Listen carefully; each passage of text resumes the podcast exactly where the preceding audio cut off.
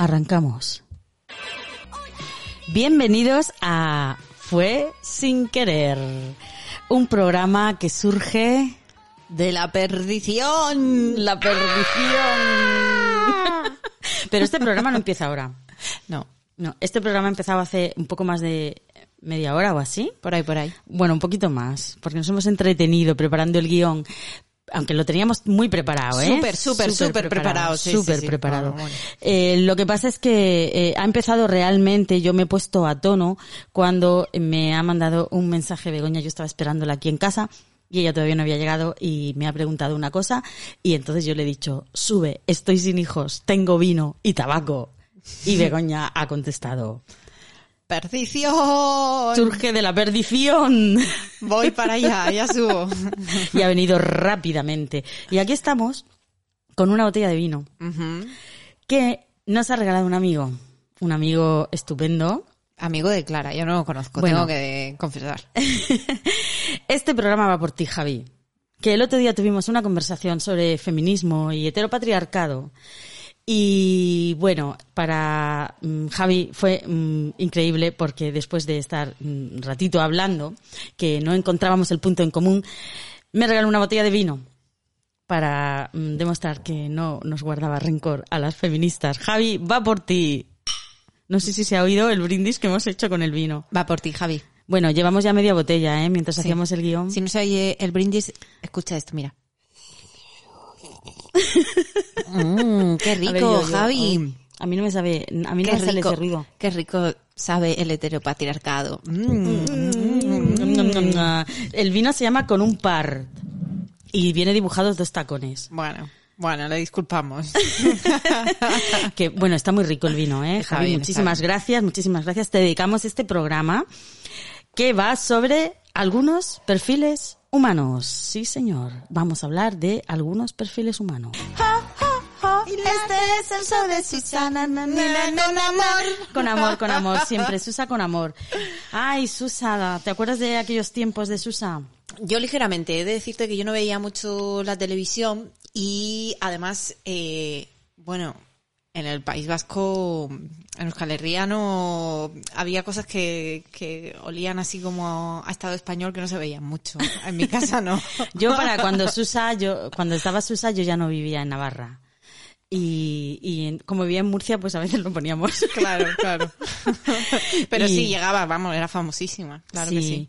Pues eh, Susa es que, que a mí me, me sorprendió mm, cuando me enteré de algunas cosas sobre su vida, ¿no? Bueno, sobre eh, Susa fue como un, un- tuvo un impacto bastante grande. Sí. Porque primero que eh, empezamos a verla cuando, aquí en España por lo menos, cuando empezaron las, los canales de televisión que no eran la 1 y la 2. Mm. Y se veía en Telecinco principalmente, ¿no? Presentaba un Sí. programa. Telecinco, que ahora también está para verlo, pero entonces era peor. Era lo todavía. Y, y Susa presentaba un programa infantil aquí, otro en Brasil, bueno, la tía era famosísima, tenía series de televisión, te- tenía películas, tal. A los padres, mm, varones, les gustaba mucho ponérsela a sus hijos porque les gustaba ver a Susa cantando y bailando. Sí, era un poco, mm, era bastante asqueroso porque era, por un lado, era un icono infantil Sí. y tal, y, y por otro lado era un icono eh, Sexual, sexual, pornográfico, y se mezclaba ahí todo en una cosa muy extraña que en ese momento no nos cuestionábamos, pero que ahora nos tiraríamos de los pelos, claro, porque es una barbaridad. Claro, era mm, principios de los 90. Mm, no sé si era mm. finales de los 80, principios de los 90. Es que no me acuerdo cuándo empezó todo lo de los canales privados. Pero bueno, el caso es que, es que sobre Susa se habló mucho. También, ¿sabes que llegó a decirse que si ponía sus discos al revés, el tocadiscos, eh, las canciones se oían como frases satánicas? Bueno, eso ya es el colmo. Eso se dice de un montón de... Yo, yo no sé por qué, de dónde... ¿Realmente hay algún disco de algún artista o algún grupo que escuchándolo al revés suenen una canción satánica o unas No, bueno, oraciones satánicas? Yo a Pablo Casado lo oigo al, de, lo oigo al derecho y suena y satánico suena también. satánico. No es necesario darle la vuelta. No es necesario darle la vuelta, Madre se le ve el plumero. Pues es que Susa, además de esa carrera cinematográfica y esa carrera eh, de series de televisión y de programas infantiles, eh, fue una activista, bueno, fue y sigue siendo una activista social sobre todo por los derechos de la infancia. Y a mí eso me encanta porque Sí, yo, yo también soy una activista. Yo también flipé cuando, cuando lo supe. porque mm, ya muy joven, a finales de los 80, la tía encabezó una campaña de vacunación de poliomielitis y en dos años se vacunaron el 90% de la población infantil de Brasil y, en, y se erradicó la poliomielitis. Toma ya. O sea, en dos años, eso es que es- eso vamos, aquí eh, con la COVID no estamos consiguiendo. Susa, ¿dónde estás? Susa, por favor, ven aquí a hacernos una campaña, por favor. Bueno, hizo también campañas anti-tabaco, eh, sobre el cáncer de mama, informativas sobre el cáncer de mama, de prevención. Eh, hubo una fundación, lo que pasa es que eh, no sé si mantiene la, la fundación ahora, ¿no? El caso es que siempre se ha dedicado a, a labores en favor de la infancia, ¿no? Eh, en- encabezó una campaña nacional del gobierno brasileño contra los malos tratos a los niños dentro de la familia, los castigos físicos y las humillaciones a los niños. Se llamaba No pegue, eduque. Sí, ella confesó también que había sufrido abusos durante su infancia. Es que yo creo que estas mujeres tan hiperactivas, tan capaces de, de hacer cosas estupendas, tanto en su vida profesional como en su vida personal y, y activista, al final mm, parten de, de un vacío en su infancia, ¿no? Yo creo que todo lo que hacemos en la vida adulta eh, nos marca muchísimo la infancia, ¿no? Y, y lo que tú dices, su- dicen que sí, que, bueno, ella lo confesó, no lo dicen, ella lo confesó en una Sí, entrevista. No me gusta mucho lo de confesar, que lo he utilizado yo también, sino que, bueno, hizo público, ¿no? Porque Sí. cuando confiesas, tiene como María un contenido, sin pecado Sí, concebida. Tiene como Yo un confieso, contenido padre. Mm. religioso, como que cuando estás confesando algo es como si tú hubieras hecho algo malo y realmente Claro. ella no tenía nada que confesar. En todo caso, los violadores son los que tendrían que confesar algo. Ella hizo público que había sufrido abuso, que había sufrido violaciones, que es diferente, ¿no? Ha recibido premios mm, del gobierno de Brasil, premios internacionales eh, por toda su labor eh, social, que a mí eso me parece maravilloso. Pero es que no se oye, no se escucha. Hmm. Si fuera un tío, Es que eso es lo fuerte, ¿no? Que tú piensas en Shusha y piensas en, en, en sus tetas, en la apretada que iba. en las faldas cortas, en El- dar saltos sin que se casó con Pelé. Exactamente. O fue pareja de Pelé durante seis años. Sí, sí. Una vez más, pues, la- cómo se invisi- invisibiliza a las mujeres y,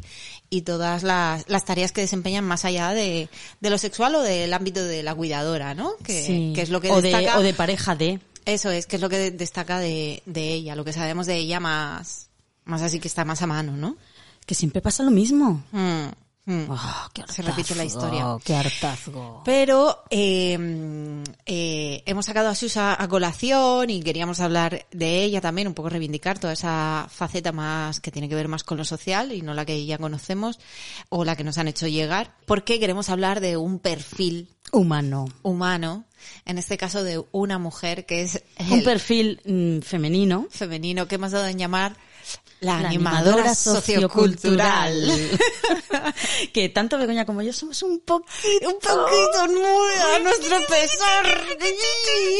Estamos aprendiendo a quitarnos de eso, pero no lo podemos evitar. Buah, es muy fuerte. Yo tengo 51 años y no sé si me va a dar tiempo eh, antes de morirme a quitarme eso, ¿eh? Sí, pero eh, pasa en el ámbito de las relaciones hombre-mujer. Ya no voy a decir de pareja, sino cualquier tipo de relación hombre-mujer. Está, estamos ahí, las animadoras socioculturales, las que tenemos al lado, pues a un hombre eh, sea la relación que sea, pero bueno, suelen ser hombres pues que no, que no hablan mucho, que están ahí, que eh, tú, te- eh, y tú como quieres que se sienta bien y tú también te quieres sentir bien, pues entonces y, sientes que ocupas mucho espacio porque eres muy dinámica, muy enérgica, Sí. haces muchas cosas, Sí. te mueves un montón, hablas con unos, hablas con otros, te llaman por teléfono, te dejan audios, dejas tú un audio, llegas corriendo, ah, que tengo que ir a llevar no sé qué. Sí. Trata siempre de divertirle, de que se sienta bien, de hacer planes, de, ¿no? De siempre estar, pues eso, de animadora sociocultural. Cosa que, por cierto, es agotadora y que yo por lo menos no hago con mis amigas. No, solo con los hombres. Solo con los hombres, sean amigos, sean parejas, sean lo que sean. Solo con los hombres. ¿Qué nos pasa, Clara? Pues yo creo que igual es una especie de necesidad de aprobación. Por ahí va la cosa. Por ahí va la cosa, ¿no? También supongo que algo de... Eh, sí, de aprobación, de... Sí, es eso, sí. Eh, de demostrar que, que tú eres muy guay, que sabes que eres una chica moderna. Yo soy capaz, que soy capaz de cosas, hacer que esto. eres capaz, que eres divertida, que eres guay, que Eres ay, molona. que eres molona. Ay, Eres guay, eres guay. eso es Entonces luego agotador. resulta que te quieren por lo que haces, no por lo que eres. Efectivamente. A mí me pasa eso. O no te quieren y tú no te quieres dar cuenta. Dios y mío, tú no. estás ahí gastando tu energía como una gilipollas. Me has puesto mi realidad retrasado. delante, Bego. No, voy a llorar. No te quieren, no te quieren. Sí que es así de claro, hay que... Hay, que- hay- hay- hay que darse cuenta de, de las cosas. No te quieren, están ahí porque están todo el tiempo entretenidos. Sí, claro, porque no tienen que hacer nada, porque lo haces tú todo, en tu afán de, de, de, de gastar el tiempo en cosas guays y divertidas. Vámonos de viaje, venga, yo lo monto, yo no Sí. sé qué, yo miro Airbnb, yo miro no sé qué, yo miro no sé Eh, cuánto. eso, tal. uh, los viajes son tremendos para eso. Eso O sea, dedicaremos un podcast. eh, para eso vamos a dedicar un podcast a los viajes, pero como solamente como, como apunte. Cuando vas con un tío de viaje y no mueve un puto dedo, ni para las reservas, ni para decidir en qué transporte vamos, por supuesto no habla el idioma, ni va a molestarse. No es que tú hables inglés mejor, no, tú hablas como el culo inglés, pero el otro mm, nunca pregunta dónde está la calle porque no habla inglés. Y por- o por- Y tú, como eres una animadora socio- sociocultural, pues tú haces que hablas el inglés. traductor del, del Google. Cuando en realidad no sabes. ¿Por qué? Porque somos así, da igual, somos capaces. Y vas resolviendo, vas resolviendo. Y, y- Pero, pero, pero ¿para qué van a mover un puto dedo? claro, sí, lo hacemos todas nosotras. Si no, hace, si no les hace falta. Claro. Es que no les dejamos opción. Bueno, no sé. Pero ¿Tú crees yo- que es porque no les dejamos espacio? Yo una vez probé ¿A callarme. no Yo una vez hacer? probé a callarme. ¿Y qué pasó? Reinó el silencio Reinó para el siempre. silencio. Y, y, y yo pensé, oh, qué gran mundo interior tiene. Claro. y, Qué gran y- mundo interior. y cuando vas de viaje con amigas o una amiga, ¿qué? No, es O distinto. sea, nada que ver. Nada, nada que ver. Es un relax absoluto donde las cosas se hablan. Pues venga, pues venga. ¿Qué hacemos hoy? Pues esto, pues, pues yo busco esto. Venga, vale, pues no sé qué. Ay, pues no apetece. Ah, pues bueno, pues no pasa nada. Pues nos quedamos aquí tranquilamente. ¿No? Y no te sientes obligada a decir, no, venga, vale, vamos, hacemos esto, hacemos lo otro. sí, sí, sí. Buah, somos, tenemos el síndrome de la animadora No sociocultural a saco, Clara. Madre mía, es, en este podcast nos salen todas las taritas. Ya te digo. En este y en todos los que grabamos. Esto no lo teníamos pensado. Cuando hemos hecho el guion no, no íbamos a diagnosticarnos así tan cruelmente y hemos caído en nuestra propia trampa. Dios mío. Somos lo peor. Hemos tomado de nuestra propia medicina. Ay Dios, ¿qué, qué, hacemos? ¿Qué hacemos? Bueno, vamos a dejar de hablar de nosotros Sí. y vamos a hablar de otro tipo de persona humana. Dale, prima. Que es la pareja perfecta para la animadora sociocultural. ¿Quién es? ¿Quién es? ¡El loser! ¡Guau! Claro, claro. Que ya, ya hemos hablado bastante de, de, de ese perfil, ¿no? Pero es que en las animadoras culturales no nos damos cuenta de que es un loser. No, No. creemos que es interesante. Y nos sale una especie de mezcla entre el lado maternal, Sí. cuidador, animadora sociocultural. Y, y claro, y entonces él, él no, él no propone, él no habla porque tiene un mundo interior muy rico. Que es lo que decíamos antes. Eh, sí, tiene un mundo interior muy rico, es una persona muy observadora, es introspectivo. es introspectivo, eh, muy inteligente. no hace la cama. Por supuesto, no hace la cama porque está muy ocupado con sus elucubraciones y no se le puede interrumpir. Su mundo mental. Claro. Es, es- es- es- tan... Ay, es tan, tan para quererlo Es que hay que cuidarlos. y cuidarlo. Sí. ¿Tú, tienes, tú, ¿Tú has tenido alguna vez una pareja de estas? Sí, un loser de mucho estos? tiempo. Eh, Mucho tiempo. Mucho tiempo. Cuenta, cuenta, Clara. Bueno, de- más de una semana es mucho tiempo para estas parejas, pero en mi caso fueron dos años. Oh. Y estuvimos hasta viviendo juntos. Uh, eso sí que es terrible, ¿eh? Es terrible, terrible. ¿Y cómo fue esa convivencia? Pues mira, eh, cuando él vivía con su madre, pues yo había cosas que no sabía. Pero su madre sí, y no te dijo. No me dijo para nada. que te lo llevaras. No, no me dijo nada, de hecho. Me voy a adelantar, ¿no? Voy a hacer una especie de spoiler. Cuando ya le dije que no viviera más conmigo, me llamó su madre, pero no, hombre, no, que viva contigo. Y yo, hombre, Ahí lo llevas, querida. Bueno, ya sabéis todos cómo ha terminado, ¿no? Pero en medio pasaron cosas. ¿Qué cosas? Pues bueno, cuando empezamos a vivir juntos, entonces él era un, siempre tenía como grandes proyectos, ¿no? Proyectos de artísticos, porque él era fotógrafo. Ah, Era un fotógrafo. Y entonces siempre tenía como unos planes súper artísticos, súper grandiosos.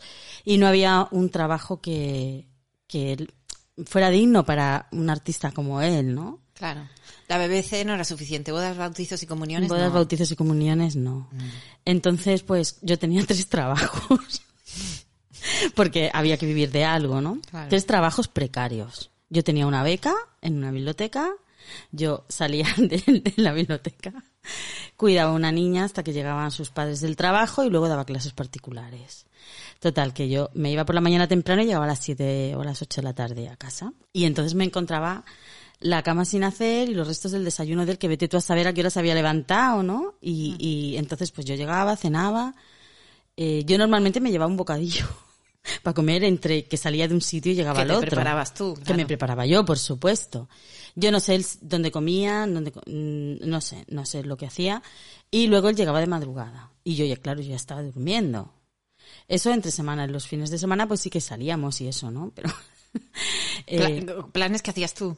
Ah, claro, sí, por supuesto, por Sí, supuesto. que él estaba muy ocupado en sus Entonces yo le dije interior. que tenía que buscar un trabajo porque, claro, yo es que no, no, no podía más. Y entonces él eh, dijo, sí, me voy a trabajar fuera. Encontró un trabajo en, en Cantabria. Y se fue a Cantabria. Y, y estuvo cuatro meses ahí trabajando. Y yo nunca fui tan feliz. me busqué una compañera de piso que era mi amiga. Se vino mi amiga a vivir conmigo y yo era súper feliz porque yo estaba saliendo con él, porque lo que pasa es que él estaba trabajando fuera. Entonces, pues él seguía siendo mi novio, hablábamos por teléfono y era estupendo, porque él me contaba lo apasionante que era su vida, el trabajo que tenía, que estaba ganando mucho dinero, que estaba ahorrando y tal. Y yo decidí creérmelo todo. Claro. Dije, yo no voy a cuestionar nada, ¿no? Y, y me pareció maravilloso. Y me dijo, ¿por qué no vienes a verme? Y yo decía, no, no puedo, no puedo. Porque realmente no quería ver lo que estaba pasando allí, ¿no? Y dije, no, no, a mí lo que A lo me- mejor estabas un lo- poco ocupada con tus tres trabajos también, Sí, ¿no? bueno, no, tenía, ya tenía menos trabajos porque ya vivía con otra persona que pagaba una parte del alquiler, ya dejé uno. Ah, vale, que no pagaba su parte del alquiler tampoco. No, siquiera. era yo quien mantenía ah, todo. Vale, muy bien, muy bien. Por- Porque él tenía grandes planes artísticos mientras yo cuidaba a niños, daba clases particulares, tenía una beca de mierda. Entonces, eh, la, la vida fue muy bonita con él mientras él estuvo viviendo en la otra punta de España. Porque tú te habías hecho ese ideal de hombre, Sí, sí. eh, fotógrafo. él me lo, él me lo contaba y yo me lo creía. Yo, porque, ¿para qué le voy a llevar la contraria? No me voy a- no vamos a discutir. Y entonces, bueno, fuimos muy felices. Luego él volvió. Y ya duramos muy poquito. Ya. Sí, porque yo le dije, bueno, ¿y ahora aquí qué trabajo? No, es que tengo un dinero ahorrado. Bueno, tenía poquísimo dinero ahorrado, no se lo había gastado todo. Y, y entonces, pues nada, mm, volvió y yo le dije, mira, ya está bien, ya está bien. Tienes que buscar un trabajo. Entonces le compré eh, un periódico que vendían aquí en Murcia. No sé, tú, no sé si vivías aquí. Se llamaba Anunciorama. No, me suena, ¿eh? Pero no, no. no bueno, Anunciorama, como no había internet, en esa- estoy hablando de los 90, ¿eh? De mediados de los 90. Como no había internet, pues era el, el periódico de los anuncios de alquilar, de vender, de en, la zona de Murcia, de la región de Murcia. Alquilar, vender, eh, ofertas de trabajo, demandas de trabajo, eh, cosas de segunda mano y tal. Y entonces había bastantes ofertas de trabajo así, tipo reponedor en supermercado, no sé, cosas así, ¿no? Y entonces yo le dije, mira, hay un montón de trabajos tal, y dijo, ah, sí, voy a, voy a, hoy lo miro, hoy lo miro. Total, que me voy a trabajar y cuando vuelvo me lo encuentro en casa y yo como, oh, está en casa. Sorpresa. Sí, yo llegué por la tarde a casa y estaba allí. Y entonces me dice, he estado bus- mirando los anuncios y tal y, y he encontrado algunos que me interesaban. Lo que pasa es que ahora ya es tarde para llamar porque es por la tarde y tal. Me voy con mi amigo, que es con el que siempre quedaba y llegaba hasta las tantas, em, me voy con mi amigo a decirle que ya se va a acabar esto de quedar todas las tardes o todas las noches, para decirle que, que ya me voy a poner a buscar trabajo y tal. Y he marcado algunos y ya mañana por la mañana llamo. y digo yo, vale. Total, que se va a despedirse de su amigo y se me ocurre coger el periódico este de anuncios para ver qué anuncios había marcado. Y. Había marcado tres anuncios. El primero. Trabaja en plataforma petrolífera en el Mar del Norte. Mar del Norte, así en En genérico. general, sí. El segundo era gane dinero en Suiza. También en genérico. bueno, había más detalles, pero es que no me acuerdo ahora. Y el tercero era culti- cultive, Ay, no puede. No cultive champiñones en su casa o cultive setas en su casa y gane dinero Eso es bastante concreto. Cultive champiñones en su casa. o algo así era. Y yo lo miré y dije, No este tío ser. no tiene la más mínima intención de ponerse a trabajar. Ha buscado las tres cosas más extrañas y que además, ¿cómo coño se va a ir a trabajar a, a- a una plataforma del norte si es un enclenque? ¿Y cómo se va a ir a Suiza si no sabe hablar ni inglés ni francés? Porque, porque, joder, es que yo, es que da como para hacer una película, una serie entera sobre, Sí. sobre esos tres anuncios marcados, sobre ese perfil humano. Ya te digo. Pero él seguía con sus grandes proyectos de fotografía y tal, y nada, una semana después le dije que, Que bye bye. que bye bye. Y entonces fue cuando me llamó su madre para decirme que no, que no. Y yo diciendo, "Ah, ya te he regalado muchos meses de tranquilidad, mucha, mujer. Queridos losers, iros a freír espárragos. A freír espárragos o a cultivar champiñones a una plataforma petrolífera o a Suiza o donde sea, pero lejos, lejos, lejos de nosotros, de nosotras. Iros a cultivar champiñones. Y como no podía ser de otra manera, al otro lado de la moneda de los losers tenemos a los winners. Sí, sí, sí, sí, sí. Los winners. Los winners. Y yo aquí he dedicado... Los winners son un poco, a ver, eh, como los runners, como los Sí, deportistas. sí, claro, hacen Sí, deporte. hacen Vale, deporte, vale. hacen deporte, por supuesto, o han pagado la cuota del gimnasio. Sí, sí, sí. Bueno, eso y lo hemos tienen hecho su todas. bolsa y todo eso, sí, sí. No, ellos van. Y van al Decathlon. Yo creo que sí, yo creo que los winners sí. Eh, yo vivo muy cerca del carril bici, ¿no? Y paseo mucho por ahí porque tengo perro. Un perro que está aquí ahora sobre tu ropa. La ropa que voy a meter en la lavadora sí, ahora. ahí está. El, el- bueno, ese es otro perfil, ya hablaremos de, de, de, de Canelo en otro momento. Y de las madres que tienen montones de ropa por lavar, doblar o planchar. Eso es. Que el carril bici eh, cada vez más me parece una representación de, del murcianismo.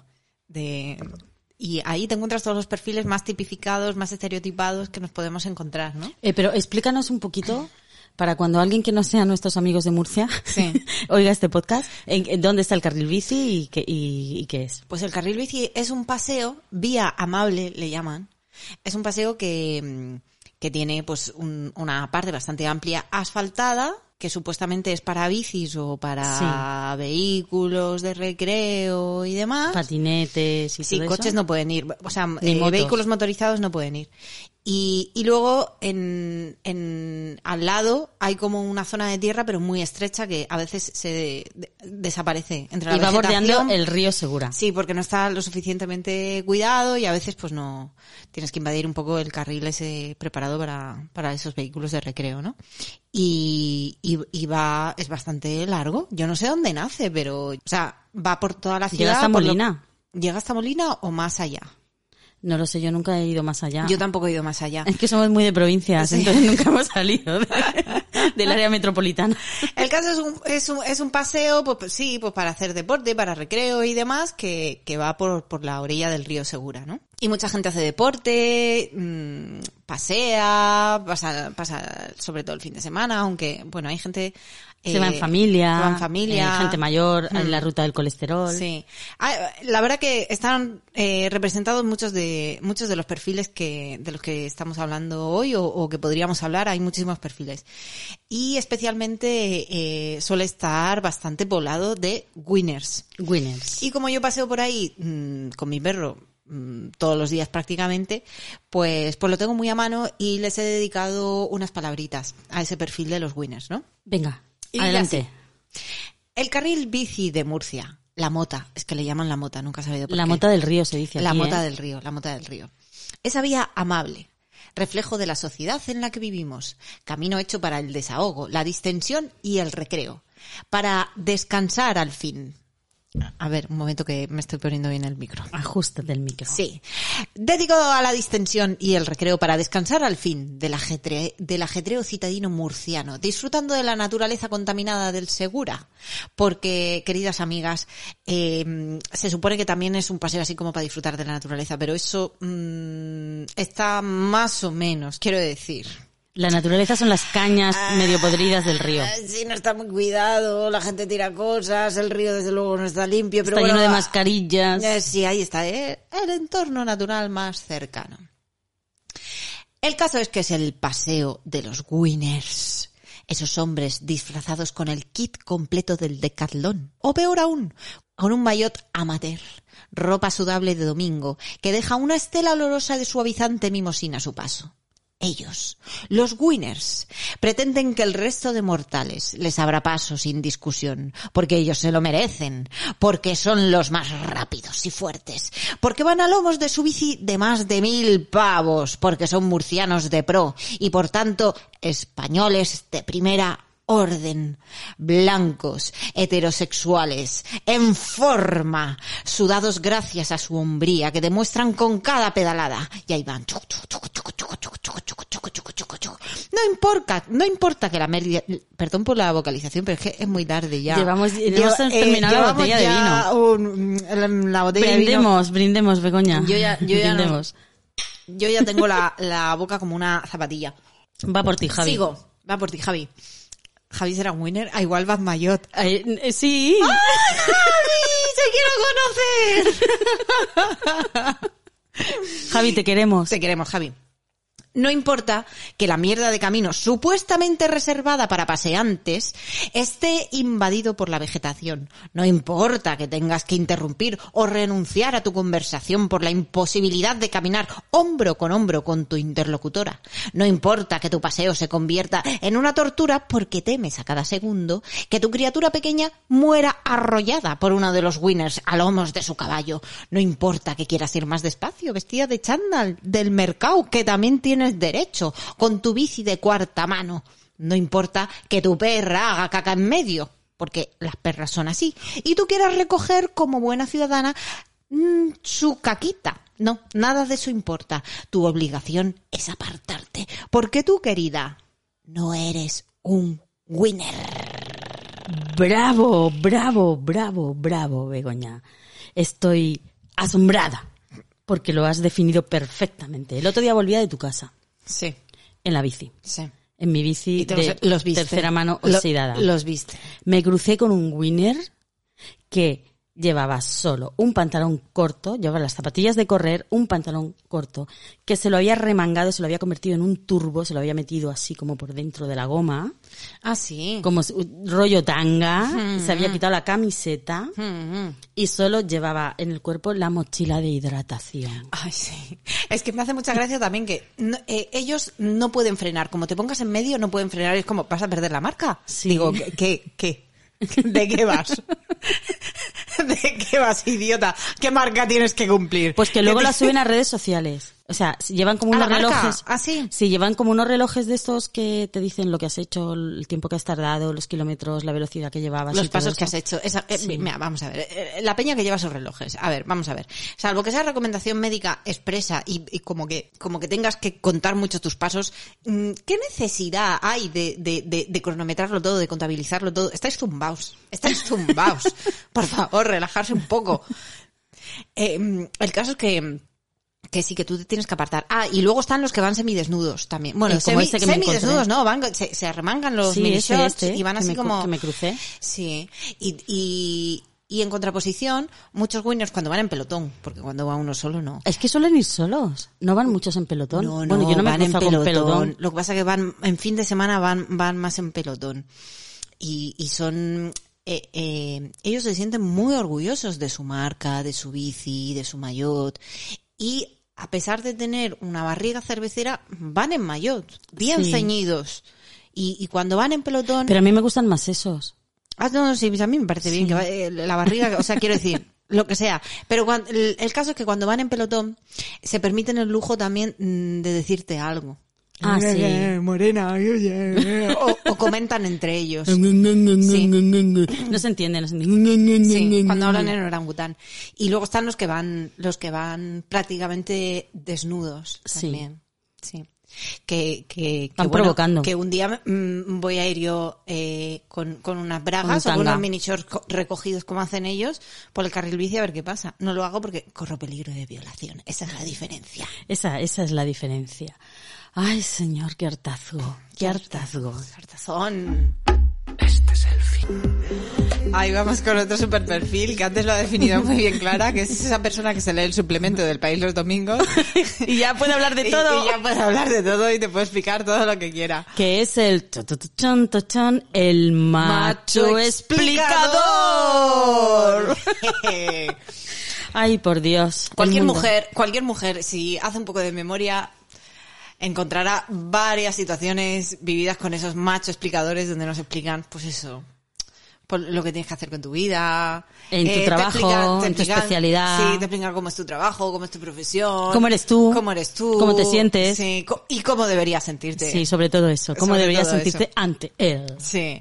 Eh, bueno, yo creo que tenemos un montón de anécdotas. A mí las que me vienen a la memoria son dos, pero que tienen, y, y las dos tienen que ver con el hecho de ser artista. Yo soy actriz y titiritera.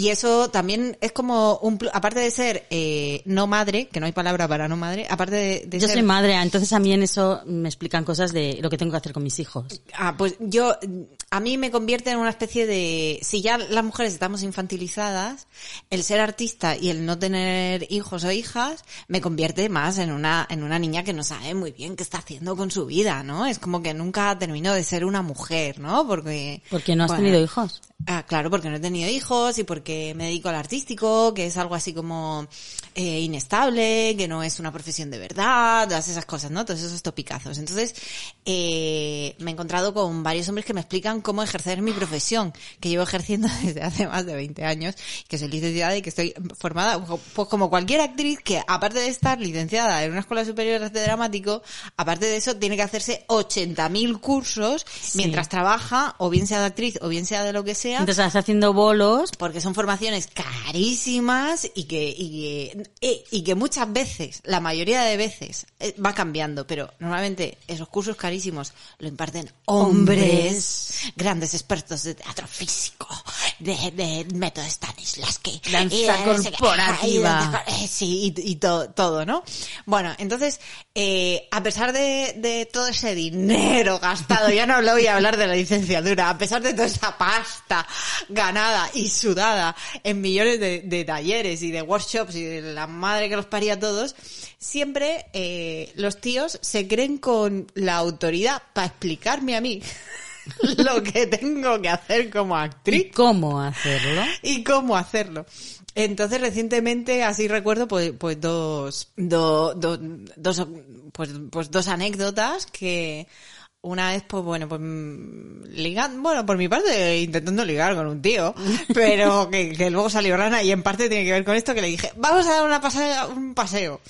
Y en ese paseo en el que yo le expliqué un, un proyecto que tenía entre manos en ese momento, eh, bueno, creo que hablé dos minutos de lo que yo quería hacer y el resto del paseo, que a lo mejor fueron 15 más, eh, se dedicó a explicarme a Lo que mí, tenías que hacer. eh, cómo lo tenía que hacer. Un tío que no tenía formación artística, que venía, era más de ciencias y así.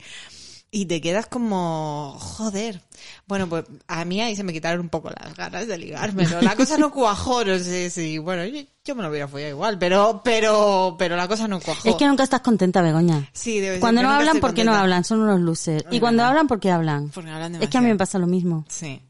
Y, y la última vez, y luego también una vez que me contrataron para, mm, bueno, para una pieza muy corta con cosa teatral, y el tipo este era cantautor, no voy a decir su nombre ni voy a dar demasiados detalles, pero el tipo es cantautor, y después de... Pero no es cantautor profesional, yo sé de quién estás hablando. No, encima es que no es cantautor No. profesional.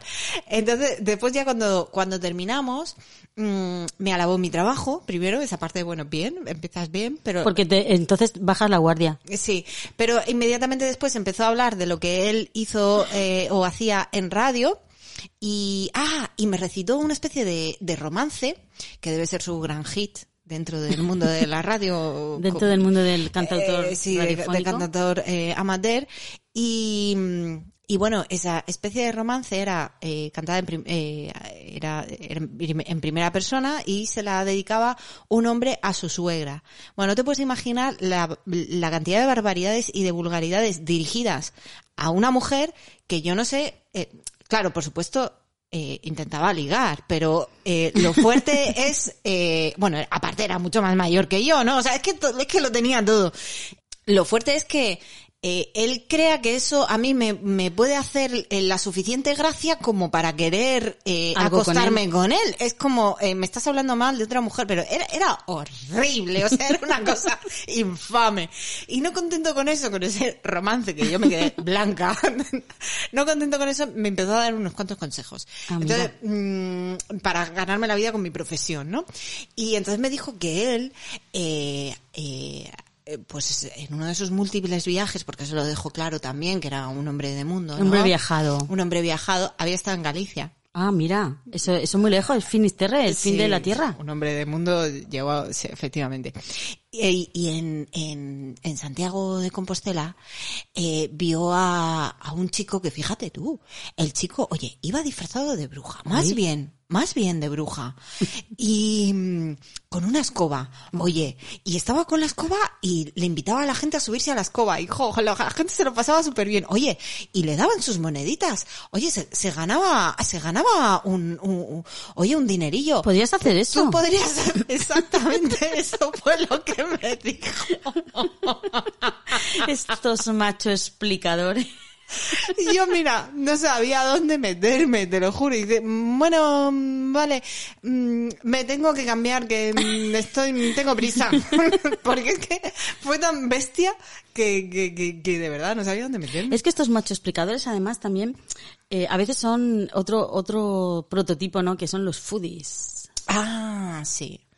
Estos son, son expertos ya no, ya no en tu vida personal, ya lo que le conviene a tu cuerpo.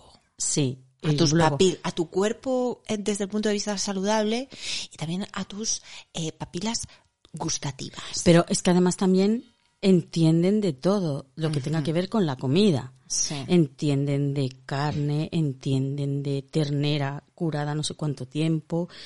Se conocen los mejores restaurantes, según ellos, los mejores platos, los mejores cocineros. eh, hacen catas de cerveza artesanal. Hacen catas de café, son entendidos de café. Son muy modernos, muy modernos eh, te explican, tú no quieres saber de cafés, pero te explican las distintas variantes de café que hay y tú no quieres oír hablar de café. No, ni siquiera ha salido el tema del café, pero ellos han No leído el último su- suplemento dominical, que ahora lo que mola son las catas de café por el olfato. Y entonces él te dice que es capaz de distinguir un grano de tostado, de semitostado, de si es de Colombia, si es de Kenia, si es de... ¡Oh! Qué mundo interior más, más rico, tío.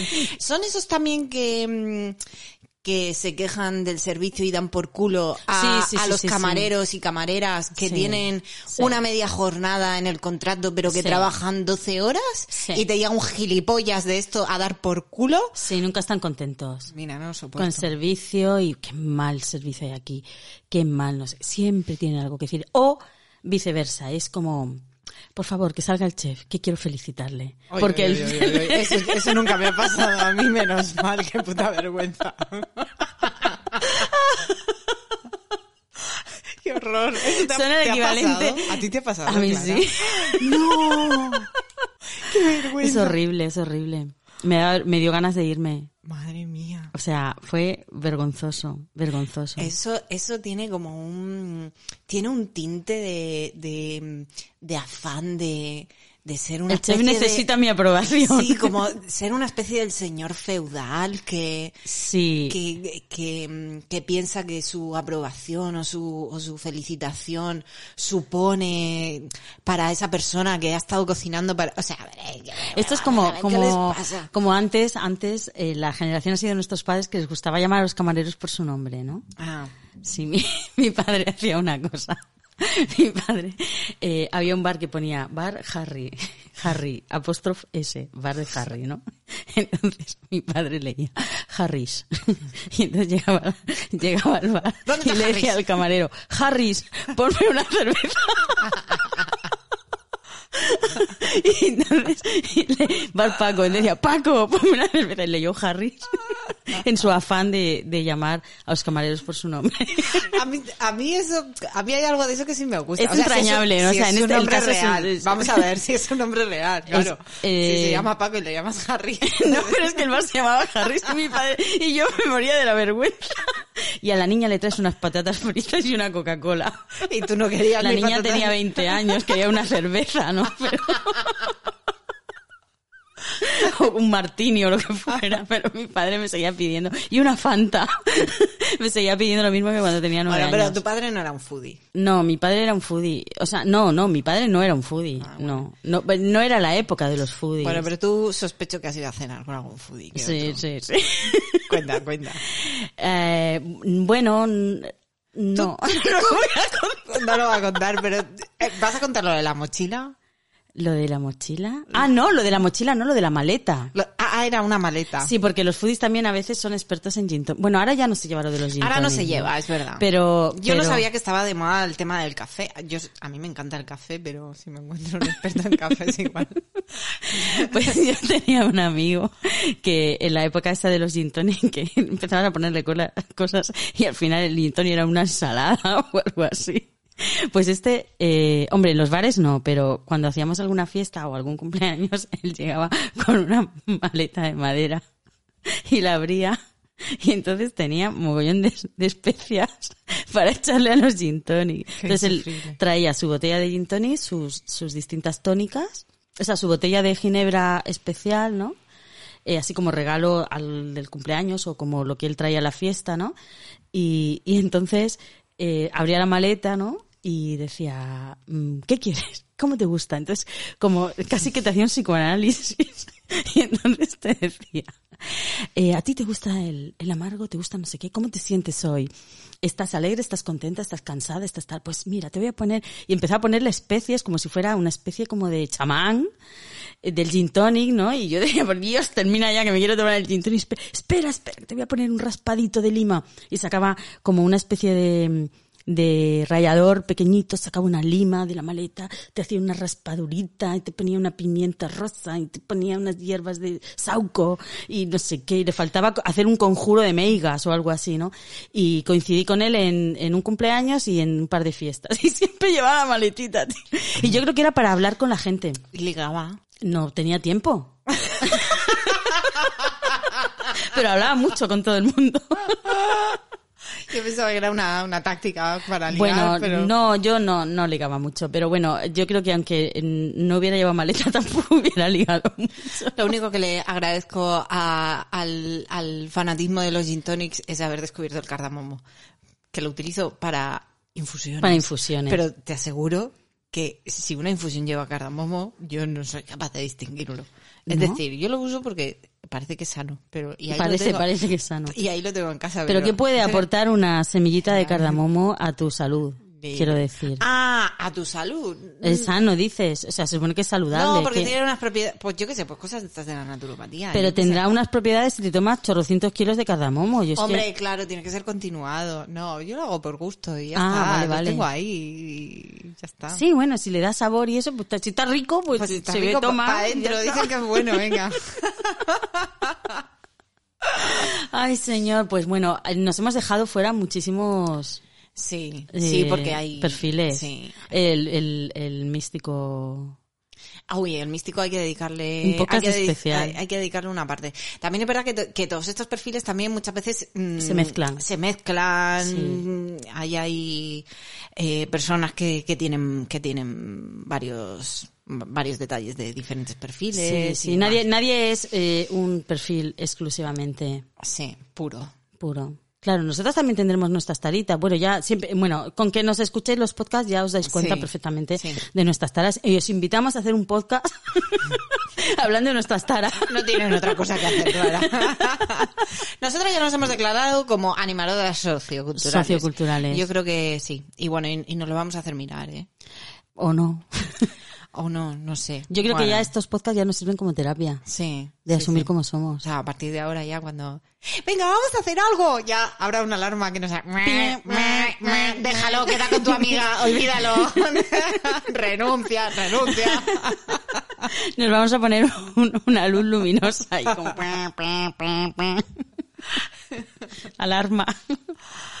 Pues nada, yo hasta, hasta- yo creo que ya por hoy lleva, uh, llevamos 50 minutos. Llevamos 50 minutos, una botella de vino y, y ya... Y no hemos cenado. Y no hemos cenado. Yo no sé qué hora es, pero... Son yo- las 11 menos 5. ¡Hostias! Nada, corta, corta, corta. Yo ma- mañana tengo mogollón de lío. Tengo que, que tengo que preparar una entrevista para la radio. Yo ni, yo ni, Que a ni las 9 de la mañana tengo que estar en la radio en directo, tía. Pues a lo mejor te conviene dejar el vino ya. Mm, Bueno, te- no, lo, bueno, lo no vas a tener que dejar porque no queda. No queda. Pues nada, chicos, os dedicamos este podcast. Os queremos mucho con todas vuestras taras, igual que vosotros nos queréis con todas nuestras taras. Bueno, ella es demasiado buena, no sé. Bueno. Es el vino, es el vino. Hasta la próxima, queridas. Hasta la próxima. Cuidaos de los losers, de los winners y de los foodies. y de los macho explicadores. Nos vemos en el próximo Fue sin querer.